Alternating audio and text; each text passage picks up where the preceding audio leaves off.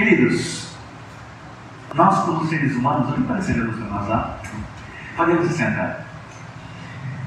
Nós temos muitos mecanismos de defesa psicológica.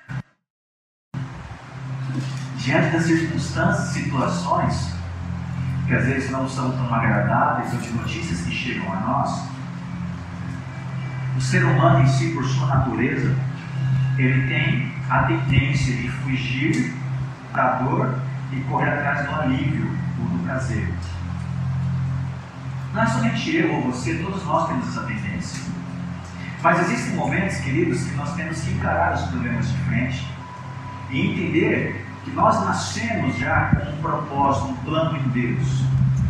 Nós nascemos já predestinados para uma boa obra em Cristo que nós já nascemos predestinados adiante, não Deus já preparou uma boa obra para que nós andássemos nelas. Ou seja, é, identidade não é somente uma questão agora de coachings ou de pessoas que realmente buscam, mas identidade é uma questão de Deus.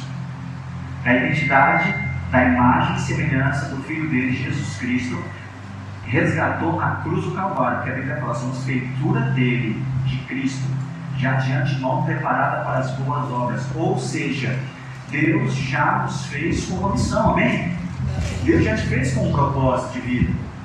Você não veio simplesmente perdido nesse mundo. Você não veio para ser uma pessoa, ah, eu vim só aqui nesse mundo para sofrer, ou eu vim só para ser feliz. Não, você veio para um propósito. Enganam-se aquelas pessoas que vieram somente para serem felizes, porque a Bíblia fala: no mundo tereis aflições. Teremos luta também mas em essas lutas teremos esperança. Enganos são aquelas pessoas também que dizem assim: Ah, meu Deus, eu vim só para sofrer, todo o pecado do mundo, todas as coisas ruins do mundo acontecem comigo. Engano seu. Você veio para cumprir o propósito de Deus na sua vida. Diga para o seu lado: Você veio para cumprir o propósito de Deus na sua vida. Essa é a questão. Existe um propósito de Deus para você. Só que muitas vezes, queridos, as coisas desse mundo elas nos enredam, elas nos entretêm, elas nos tiram o foco, elas nos distraem para nós tirarmos os olhos daquilo que realmente importa, daquilo que realmente interessa, ou daquilo que realmente veio para nos dar sentido para as nossas vidas, aquilo que veio para nos dar significado, aquilo que nos veio, veio para nos dar razão de viver e existir. Às vezes as circunstâncias elas tiram os nossos o nosso foco, os nossos olhos de todas as coisas que existem para nós, vindo da parte de Deus, do plano perfeito, para colocar as coisas nos prazeres deste mundo. Não que nós nascemos para ser tipo América, que era mulher de verdade, só para sofrer, sofrer, não é isso. Mas também nós não nascemos para ter aquele prazer hedonista, às vezes sádico, querer obter prazer a qualquer custo, a qualquer hora, em qualquer lugar, de qualquer forma. Não. Nós nascemos com uma missão de servir, de edificar, sermos edificados. Nós nascemos com uma missão de termos vida e vida em abundância. Amém? Aleluia. Nascemos com essa, com essa, com essa missão de nós termos essa vida e não termos somente ela em nós, mas também passarmos essa vida em abundância para frente, fazendo discípulos, pessoas dessa mesma seiva, pessoas alimentadas por esse mesmo Jesus a qual nós conhecemos, que é a videira verdadeira. Só que muitas vezes, diante das circunstâncias, nós nos encontramos entristecidos ou com medo diante de tudo que é apresentado para nós por maior que seja a promessa de Deus, ou por maior que seja a providência de Deus, ou por maior que sejam as coisas que Deus faz, às vezes nós recuamos e começamos a negar. Negar, fugir, não querer mais fazer parte. Nós começamos a querer dar linha no bico, a gente tem medo às vezes do confronto. E é sobre isso que eu quero falar com você essa noite. A Bíblia fala Deus não pode negar a si mesmo. E você é a imagem e semelhança de Deus.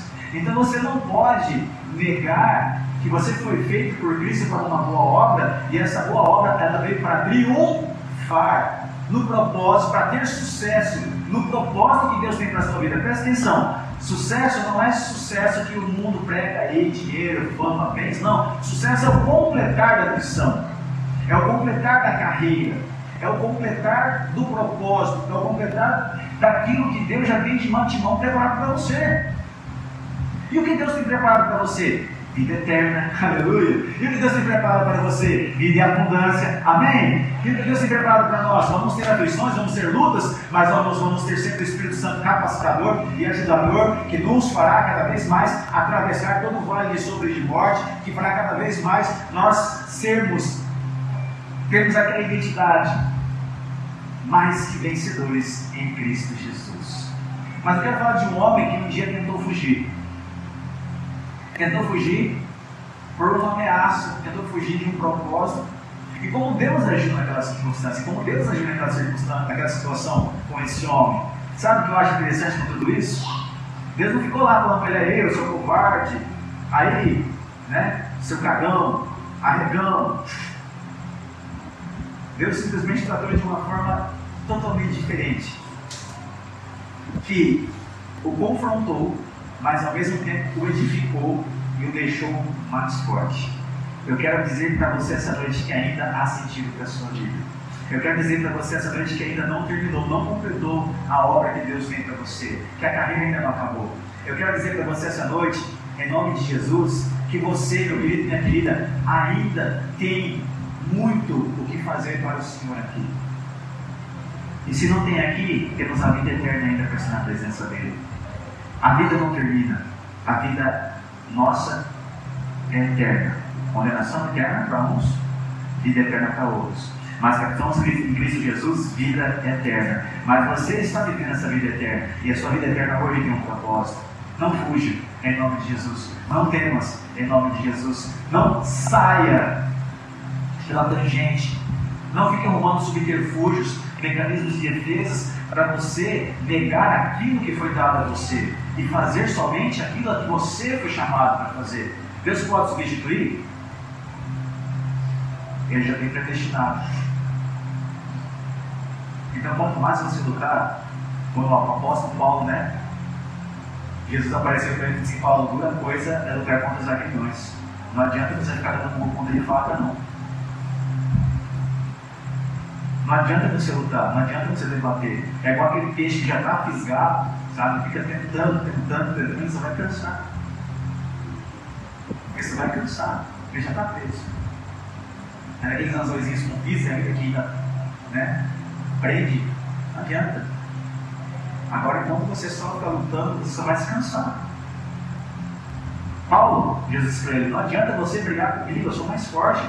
Dura coisa é você querer brigar com um monte de lança voltada para o seu lado. Só que às vezes, nós sofremos por ficarmos querendo lutar com Deus, querendo sair do propósito de Deus, querendo é, fugir daquilo que Deus tem para as nossas vidas. E eu quero mostrar para você como é que Deus trata esses caras. Abre sua Bíblia Livro de 1 Reis, capítulo 19, versículo em diante. A leitura vai ser um pouco extensa, mas é, nós vamos meditar nessa passagem, nesse texto, para nós termos uma, compreensão um pouquinho melhor daquilo que Deus tem para nós essa noite, que Deus tem proposto para nós essa noite. Amém? 1 Reis, capítulo 19, versículo 1 em diante, nós vamos estar vendo essa passagem. Acabe fez saber a Jezabel tudo quanto Elias havia feito e como matara todos os profetas à espada. Então Jezabel mandou o mensageiro a Elias dizer-lhe: Faça-me os deuses como lhe aprouver, se amanhã essas horas não fizer eu a tua vida como fizeste a cada um deles. Temendo, pois, Elias levantou-se e, para salvar a sua vida, se foi e chegou a Berseba, que pertence a Judá, e ele deixou seu moço. Ele mesmo, porém, se foi ao deserto, caminho de um dia, e veio e se assentou debaixo de um zinho, e pediu para si a morte, e disse: Basta, toma agora ó Senhor, a minha vida, pois eu não sou melhor que os meus pais. Deitou-se e dormiu debaixo do zinho. Eis que um anjo tocou e lhe disse: Levanta-te e come. Olhou ele e viu junto à cabeceira um pão cozido sobre pedras em brasa e uma gotinha de água. Comeu, bebeu e tornou a dormir. Voltou segunda vez o anjo do Senhor, tocou-lhe e disse: Levanta-te e come, porque o caminho te será sobremodo bom. Levantou-se, pois, comeu e bebeu. E com a força daquela comida caminhou 40 dias e 40 noites até Horebe, monte de Deus. Ali entrou numa caverna onde passou a noite, e eis que veio uma palavra do Senhor e lhe disse: Que fazes aqui, Elias? Ele respondeu: Tenho sido zeloso pelo Senhor, Deus dos exércitos, porque os filhos de Israel deixaram a aliança, teimaram os seus altares e mataram os seus profetas à espada, e eu fiquei só e procuro tirar minha vida. Disse-lhe Deus: Sai, ponte neste monte perante o Senhor. E eis que passava o Senhor com grande e forte vento, rendia os montes, desgraçava as penhas diante do Senhor. Porém, o Senhor não estava no vento. Depois do vento, o terremoto, mas o Senhor não estava no terremoto. Depois do terremoto, o fogo, mas o Senhor não estava no fogo. Depois do fogo, o ciclo tranquilo e suave. Ouvindo Elias, envolveu o rosto, o seu manto e saindo, pôs-se entrada da caverna. Eis que veio uma voz e disse: Fazes aqui, Elias. Ele respondeu: Tenho sido em extremo zeloso pelo Senhor, Deus dos exércitos, porque os filhos de Israel deixaram a tua aliança, derribaram os teus altares e mataram os teus profetas à espada. Eu e eu fiquei só e procuraram tirar a minha vida. Disse-lhe o Senhor: Vai, volta ao caminho para o deserto de Damasco e, em chegando lá, unge Azael, rei da Síria. Gel, filho de Nise, ungirá sobre Israel, e também Eliseu, filho de Safate, de Abel Ungirás o profeta em teu lugar. Quem escapar a espada de Gel, Azael, Gel matará. Quem escapar a espada de Gel, Eliseu matará. Também conservei em Israel sete mil todos os joelhos que não se dobraram a Baal, e toda a boca que não obeijou. Pai, abre os nossos corações e as nossas mentes diante dessa palavra. Que nós possamos entender, Deus, a tua boa, agradável e perfeita vontade, não se render, Pai, aquilo que as nossas mentes querem quer nos ludibriar, que, que, a nossa mente quer mostrar para nós, não deixa desanimar. Nos deixa vencer pela fé no teu Espírito, nessa minha oração em nome de Jesus. Amém. Bem, queridos, olha essa parte do texto. O que tinha acabado de acontecer? Tinha acabado de acontecer um grande desafio. Que desafio, que grande desafio foi esse? O grande desafio de Elias diante daquele monte, Monte Carmelo, com os 450 profetas de Baal, mais os 400 profetas dos postes ídolos. Vocês conhecem a história? Clamando a Baal, a oferta, o fogo que desceu sobre a oferta de Elias, e aí prevaleceu Elias, porque Baal não apareceu, e aí Deus mostrou o poder dele matando os 450 profetas de Baal. E os 400 profetas mortos. Todos os profetas ali foram mortos. Total de 850 profetas.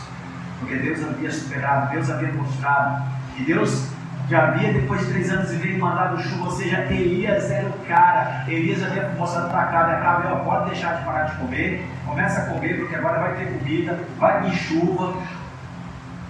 E Elias foi lá e fez toda essa questão, fez cair fogo do céu, queimou a oferta, lambeu até a água que tinha colocado ao redor, que até a água evaporou. Olha o poder de Deus nesse exato momento, dado a demonstração do poder de Deus através de Elias.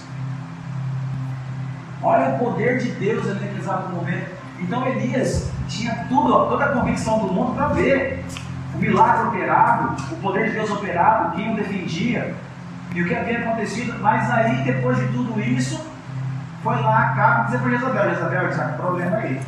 O quê? Baal, nosso Deus, não defendeu a gente não. Elias foi lá e fez o sinal do Senhor, o Senhor é com ele. E todos os 850 profetas foram mortos. Aí o que Jezabel falou? Diante daquela situação? Ou seja, naquela circunstância, naquela situação, talvez Elias estivesse esperando que houvesse uma, uma revolução ali no reino, que houvesse uma, uma, uma, uma, uma expectativa que houvesse uma mudança, ou seja, ia cair Jezabel, ia cair Acabe, ia colocar um outro rei. Talvez Elias estava esperando isso, esperando a situação mudar. Mas diante do poder de Deus, Deus estava mostrando a sua soberania. Só que diante dos reis eles não mudaram. Colocando para os dias de hoje, Deus, preste atenção, tem feito tantas coisas nas nossas vidas, e às vezes na hora que nós esperamos por algo, temos a expectativa por uma circunstância acontecer, temos a expectativa para algo fechar com chave de ouro, aquele negócio não acontece, nós ficamos tristes. Talvez Elias estava esperando que Jezabel saísse do poder, que Acabe saísse do poder, mas eles não saíram, permaneceram e ainda mandaram uma ameaça para ele. Ah, Deus, estou cansado, está farto, está difícil. Porque não foi do meu jeito. O Senhor operou um milagre, o Senhor apareceu lá em fogo, queimou o holocausto, os 850 profetas foram mortos, que é 450 mais 400, está no texto. Houve aquela revolução, o batismo pelos profetas ali, mas eles ainda continuam no poder. Eu luto, luto, luto, luto, até compreendo que o Senhor está comigo, até compreendo que o Senhor é comigo, o Senhor está na minha vida, mas parece que minha vida não muda. É sempre as mesmas coisas. É o problema com meu marido, é o problema com os meus filhos, é o problema com a minha esposa, é o problema com o meu trabalho, é o problema com o meu chefe, é as contas que não batem. Sempre existe alguma coisa para tirar a sua paz. E quem estava tirando a paz ali, naquele exato momento de Elias era Jezabel. Peraí, olha o que aconteceu. Esses caras não se convenceram do que está acontecendo. Deus veio, Deus foi soberano, e visto que todo mundo se rendeu ao Senhor, ela me manda uma ameaça, ainda fala que eu vou morrer. E olha só, mal sabia Jezabel o que ela estava falando. A própria ameaça dela foi uma maldição para ela mesma. Então Jezabel mandou o mensageiro Elias dizer-lhe: Faça-me os deuses como lhe aprover se amanhã essas horas não fizer com a tua vida como fizeste a cada um deles. Quem está me protegendo? Deus. Deus não vai permitir eu morrer. Então, Jezabel, quem vai morrer é você. Façam para mim os, façam os deuses para mim se amanhã não pegar você. Só que em vez de Elias ele ficar confortado, ele ficar consolado na palavra, ah, não foi do jeito que eu quis, Jezabel não morreu ainda, a carne ainda é rei, o povo está reinando, a coisa não está tá, tá difícil. Sabe o que eu quero fazer? Eu vou animando. Estou cansado. E às vezes é a sua situação, é o seu estado essa noite, cansado de tantas batalhas, cansado de tantas guerras e muitas vezes com expectativa em algo para acontecer algo que ainda não aconteceu no tempo de Deus. Então, a primeira coisa que eu quero falar para você essa noite, meu querido, minha querida, é: o tempo está nas mãos de Deus. Se Deus ia dar um jeito em Jezabel e em Acabe, cabia só passar o tempo para Deus cumprir, mas Deus vai e ia cumprir. Deus como cumpriu. Só que as coisas ocorreram no tempo de Deus. Sabe qual é o nosso problema? É que muitas vezes nós queremos que Deus trabalhe no nosso tempo. Muitas vezes a gente quer que seja do nosso jeito. Ei, deixa uma coisa para você essa noite. Eu não sei o que você tem esperado, não sei por você tem angustiado, eu não sei pelo que você tá, tem ficado ansioso, mas isso está nas mãos do Senhor e Ele sabe o tempo certo para executar cada detalhe do plano perfeito que Ele tem na sua vida, aleluia. Ele sabe. Tem uma música do Jeremy Kidd que fala He knows, He knows, né? Ele sabe, Ele sabe do seu sofrimento, Ele sabe, sabe de tudo que passa com você, Ele sabe. Ele conhece. E pelo fato de saber, dele conhecer, mas às vezes, ao mesmo tempo, você ainda está passando por isso, será que não é um propósito de Deus simplesmente para mudar algumas coisas em você? Deus estava mostrando para Elias que se ele usasse toda a força que ele tinha para ter permanecido ali, ele teria tirado isso de letra, mas ele resolveu usar as forças dele para fugir. Olha só o texto. Elias simplesmente, temendo, levantou-se para salvar sua vida, porque ela fiz tudo aqui, mas eles não querem meu poder, eu vou me matar. Ele foi para o deserto, caminho de um dia, veio se sentou debaixo de uma árvore, de um zimbro, debaixo da sombra, e falou assim: basta, quero a morte, toma minha vida, Deus, porque as coisas não estão do jeito que eu quero, não tem mais sentido para viver, não tem mais sentido para existir, está dando tudo errado. Deitou e dormiu. E às vezes você pode estar numa situação dessa. Ah, Deus, está complicado, está dando tudo errado, faz alguma coisa, eu vou desistir. Elias queria desistir de viver. Às vezes não é a sua desistência, Deus talvez não quer desistir de viver. Mas você quer desistir do seu marido, quer desistir do seu filho, quer desistir da sua esposa, quer desistir dos planos de Deus, dos projetos. Ah, estou desistindo agora, basta, chega, estou cansado. Aí sabe o que aconteceu? Ele deitou o anjo, deu uma providência para ele, ó, come esse pão e bebe essa água. Ele comeu o pão, bebeu a água, tornou a dormir. Segunda vez que ele acordou, falou, levanta e come de novo. Comeu o pão, tomou água e andou por 40 dias e 40 noites. Meninos, os atléticos acadêmicos que nós temos aqui, as os homens da academia, né? depois que você faz um treino aí de musculação, a primeira coisa que vem depois do seu coração, o que, que é? Bate uma fome, uma para dar uma larica, não é para você depois, mas porque você se desgastou, né? Aí se desgasta. Aí o que a gente vai fazer? Vamos recordar, né? Bater os macros, comer proteína, comer gordura, comer gorduras boas, né? No caso, comer é, carboidrato, bater os macros. Elias comeu um pão, no seu tamanho desse pão, tomou uma gotinha de água. E com a força dessa comida, ele andou 40 dias e 40 noites. Já pensou se ele tivesse usado essa força para ficar no plano perfeito do Senhor?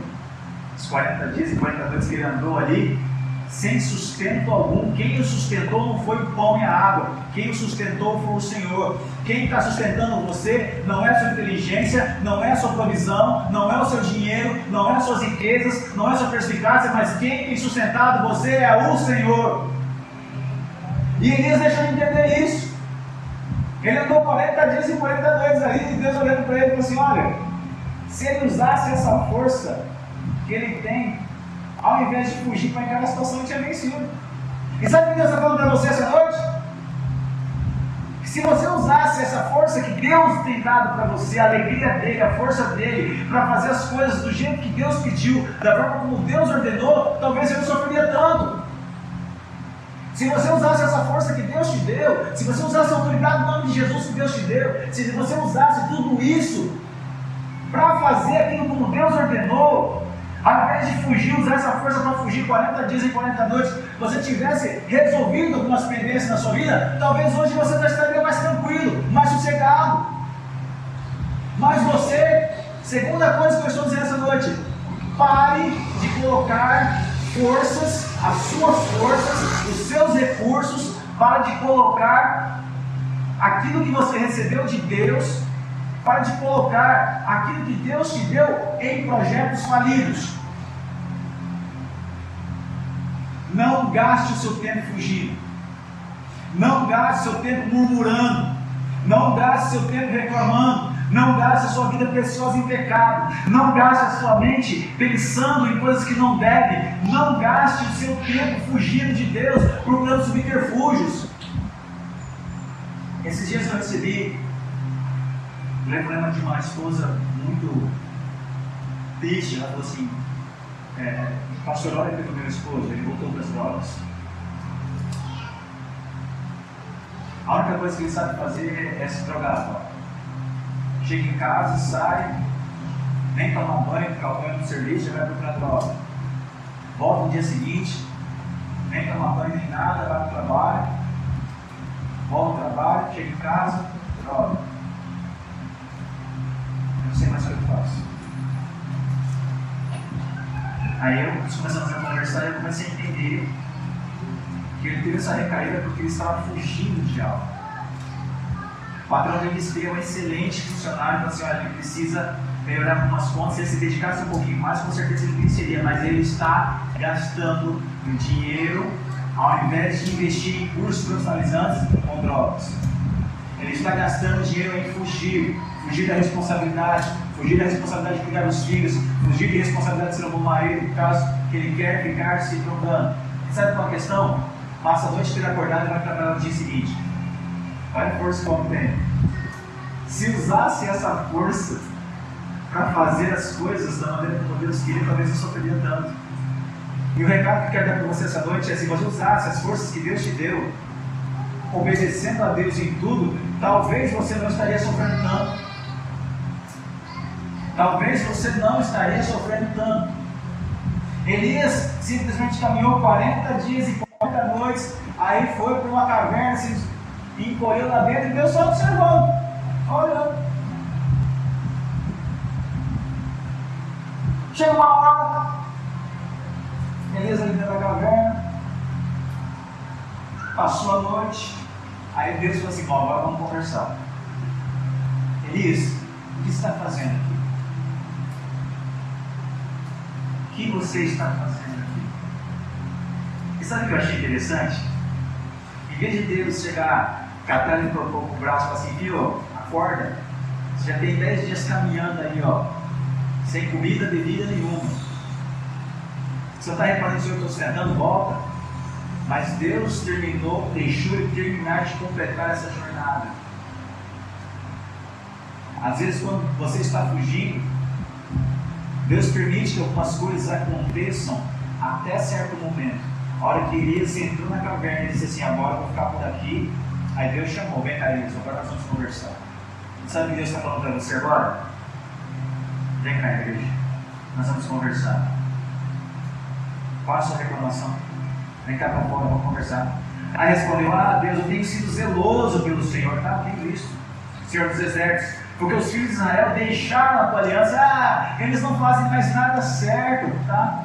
Derribaram seus altares, mataram seus profetas à espada. E fiquei só e procuram tirar minha vida. Cara, não dá para acreditar quem foram mortos ali, tá certo, os profetas do Senhor tinham sido mortos por Jezabel.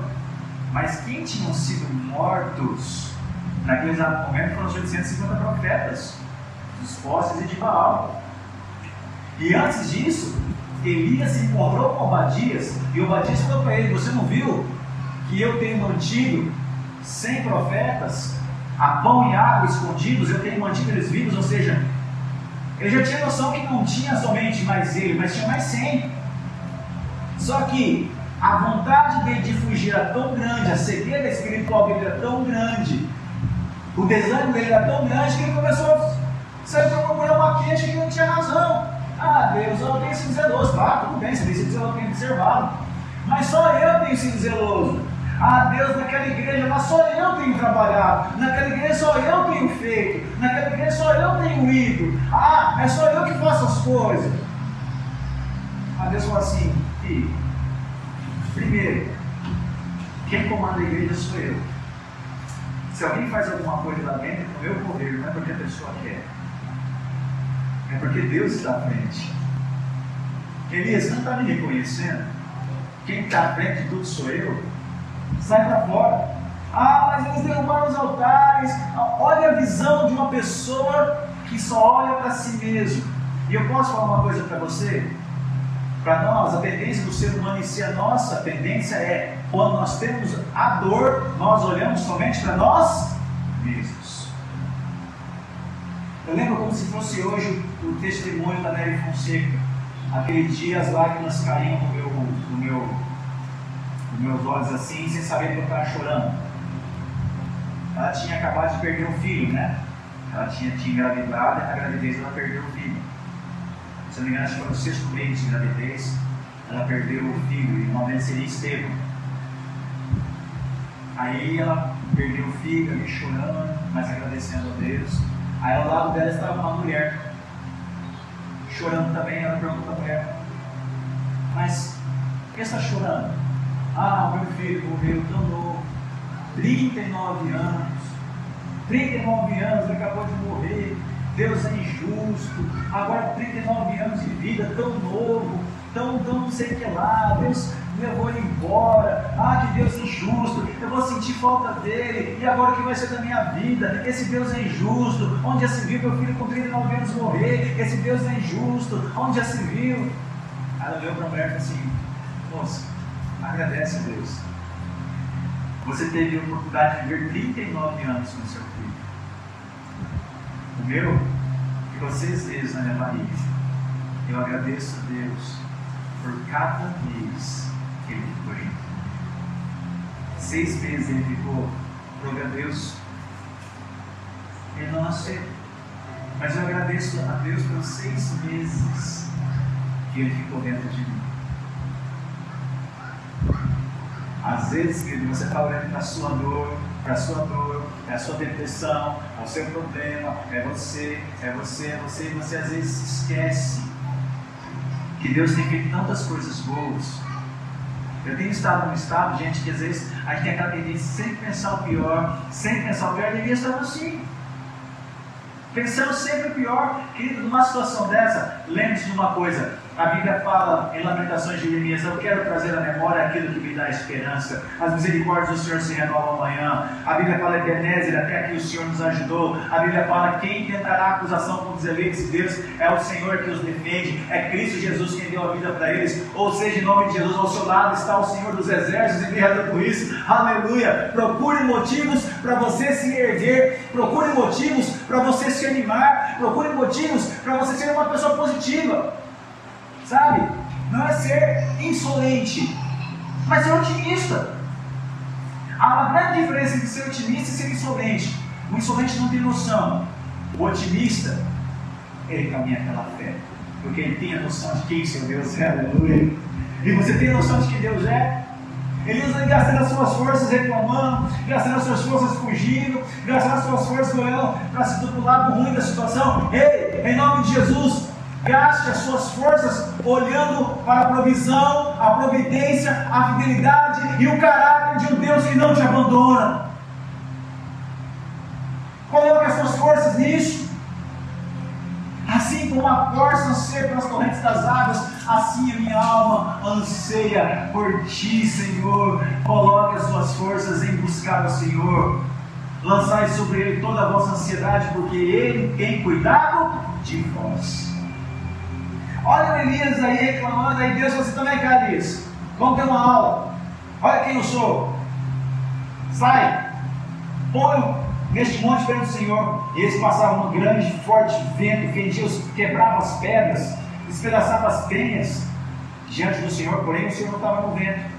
Depois do vento, um terremoto, mas o Senhor não estava no terremoto. Depois do terremoto, um fogo, mas o Senhor não estava no fogo. Depois um fogo, um, um vento, um fogo, um ciclo tranquilo e suave. Deus se manifestando de todas as maneiras. Isso aqui é poder de Deus. Olha lá nisso aqui. Os poderes da natureza eu controlo. Pedras se quebrando, fogo caindo no céu, terremotos. Parei. Agora eu vou falar com você. Sabe o que eu achei interessante? A postura de Elias foi a mesma de Moisés.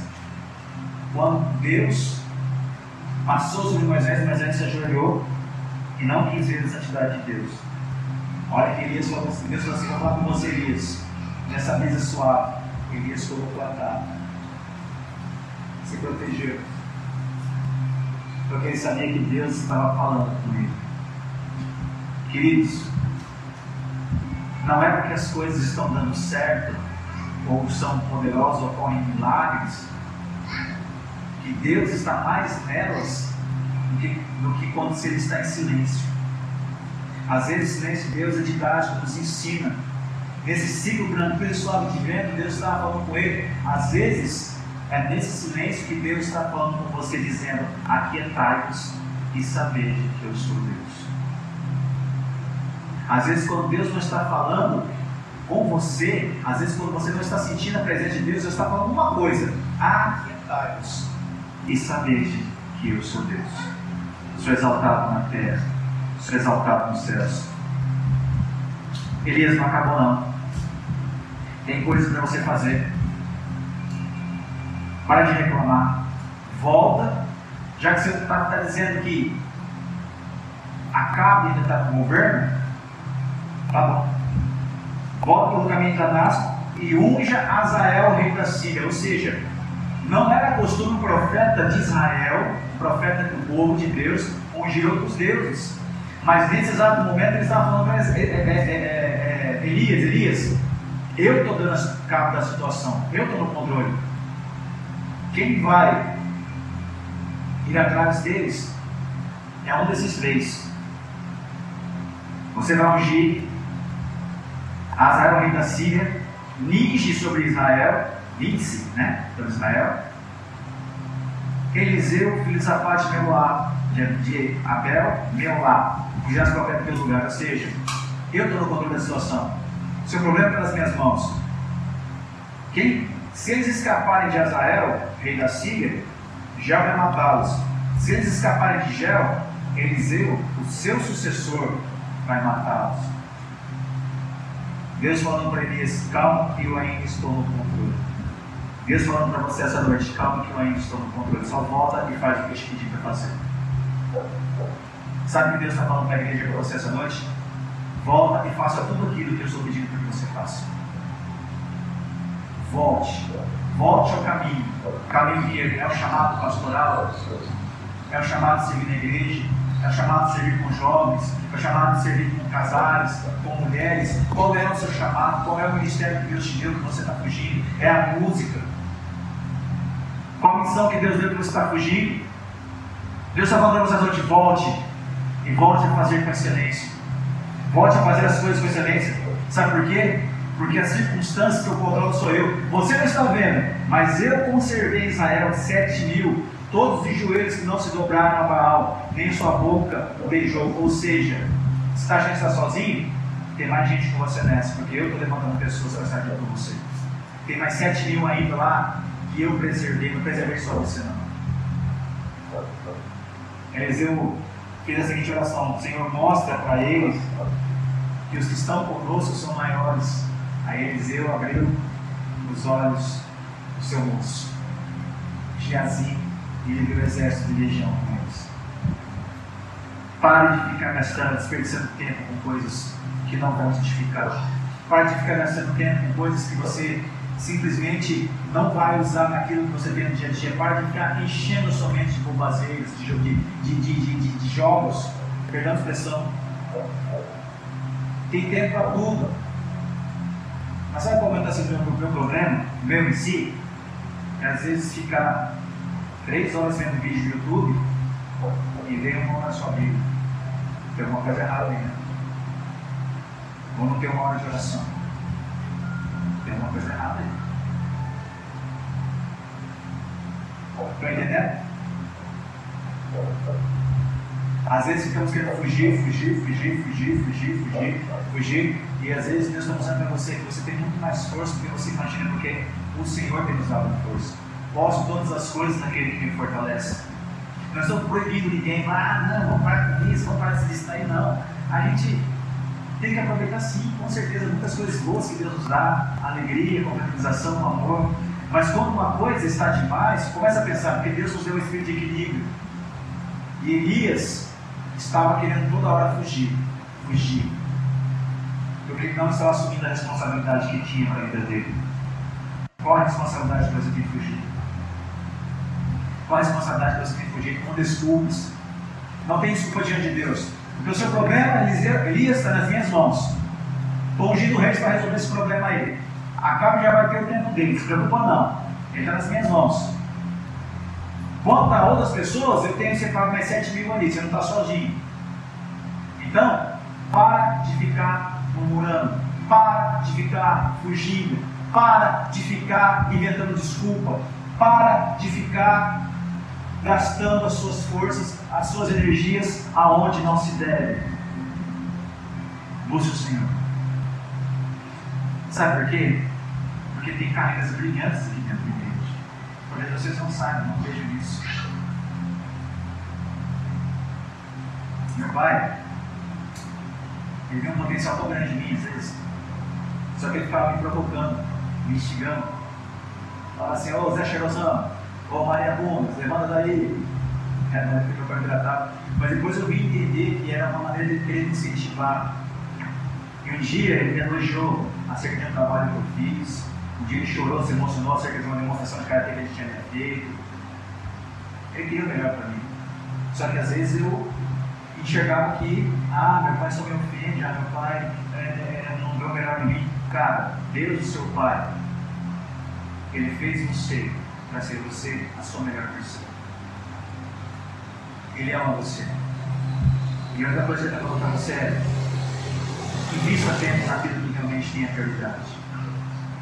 Tem tantos dons aqui na igreja, sabe? E sabe o que eu tenho reparado muitas vezes, alguns pastores, algumas pessoas, é que tem envolvido muita gente com dons dentro da igreja e isso não tem sido aproveitado. E uma coisa que eu prometi para Deus, às vezes eu sou negligente nisso, em ser afoito, mas se uma pessoa tem dons dentro da igreja, para serem exercitados, para fazer o melhor dela, não é por minha causa que ela Às vezes só tem, só precipitado demais. Mas eu odiaria ver tanto talento perdido, tanta coisa sendo desperdiçada. E vocês, igreja, são o melhor de Deus aqui nessa terra. Não para se arrogar disso, mas eu falo na capacitação que Deus deu para realizar as proezas, os prodígios, os sinais, a missão, e para você realizar tudo aquilo que Deus tem para a sua vida, em nome de Jesus. Amém? Você crê nisso? É você, não sou eu. É você simplesmente olhar para você e falar assim, cara, o que eu vou fazer com tanto potencial, o que eu vou fazer com tanta coisa boa que Deus me deu, eu vou fugir? Vou gastar tempo fugindo? Não, vou encarar essa situação. Eu vou encarar essa situação. Eu vou dar o meu melhor. E eu posso dizer uma coisa para você? Você está no seu melhor quando você está sendo perseguido, quando você está passando por dificuldades. É das maiores dificuldades que vem as melhores orações. É aquela hora que você está encurralado e você fala assim, agora tem que lutar. É a hora que você não vê saídas que você parte para cima. É a hora que você não tem, sabe, às vezes, é, é, solução, é que Deus te dá uma solução, uma única, tem pouca chance, mas você encara de frente porque é só uma oportunidade. Às vezes por isso que eu falo, Deus nos faz participar ou passar por uns perrengues, entendeu? Para que isso aconteça, em nome de Jesus.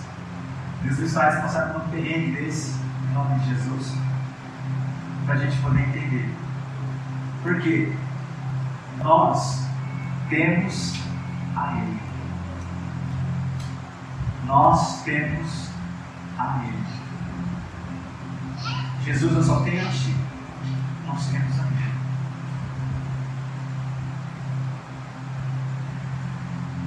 Que graças a Deus nós temos a Ele. E glórias a Deus nós temos a Ele.